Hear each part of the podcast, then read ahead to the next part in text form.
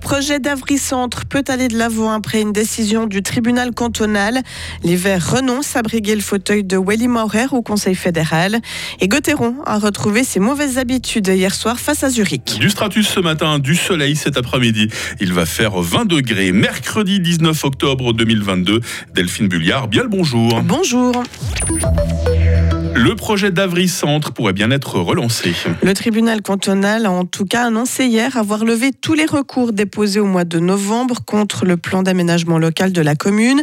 Même si le chemin reste encore long et de nombreux rebondissements sont encore possibles, cette décision permet au vaste projet immobilier d'aller de l'avant, mais d'y piquant. On rappelle que le projet d'Avry Centre est porté par la société Migros Neuchâtel Fribourg. Il prévoit entre autres un nouveau centre commercial qui remplacerait l'actuel, des logements, une halte ferroviaire ou encore une gare routière. À ce jour et malgré tous les rebondissements connus, le projet reste bien d'actualité, nous a assuré Migros. L'investissement prévu est toujours estimé à 200 millions de francs au total. La coopérative Migros Neuchâtel-Fribourg se réjouit donc de cette décision du tribunal cantonal. Elle rappelle qu'elle était nécessaire pour que les procédures administratives puissent enfin redémarrer. C'est une victoire d'étape importante, a aussi réagi le syndic d'Avry-sur-Matran, Michel Moret.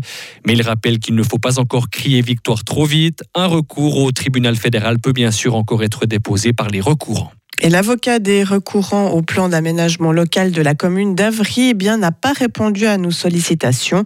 Et si le PAL est officiellement approuvé, la commune devra encore déposer un plan d'aménagement de détail pour le secteur d'Avry Centre.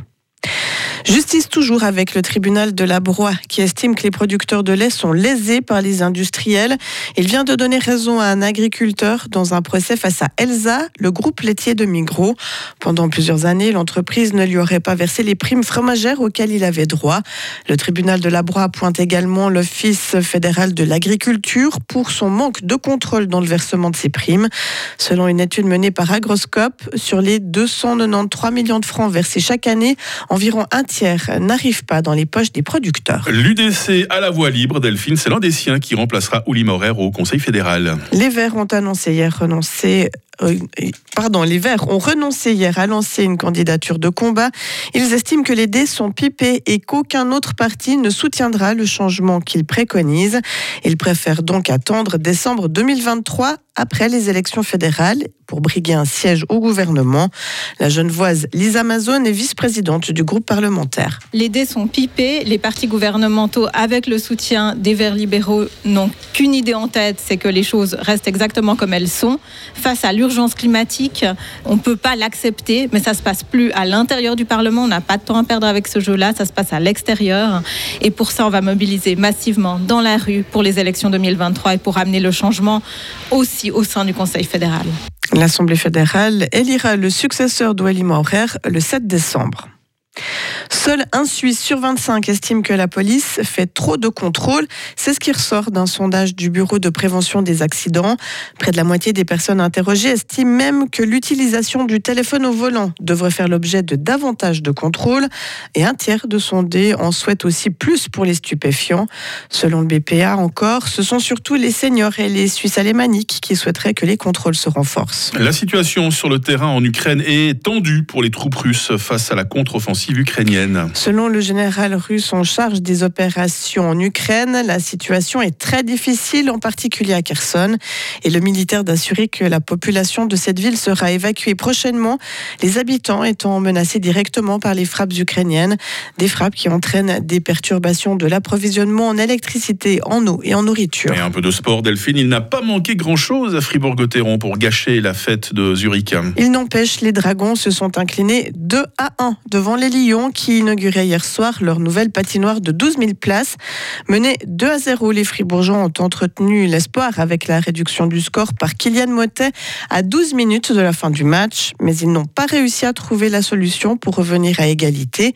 L'attaquant Nathan Marchand analyse la prestation de son équipe. Bah, chaud, là, je dirais que c'est de la déception. Il y avait mieux à faire ce soir. On a fait vraiment, je pense, un, match complet, un bon match.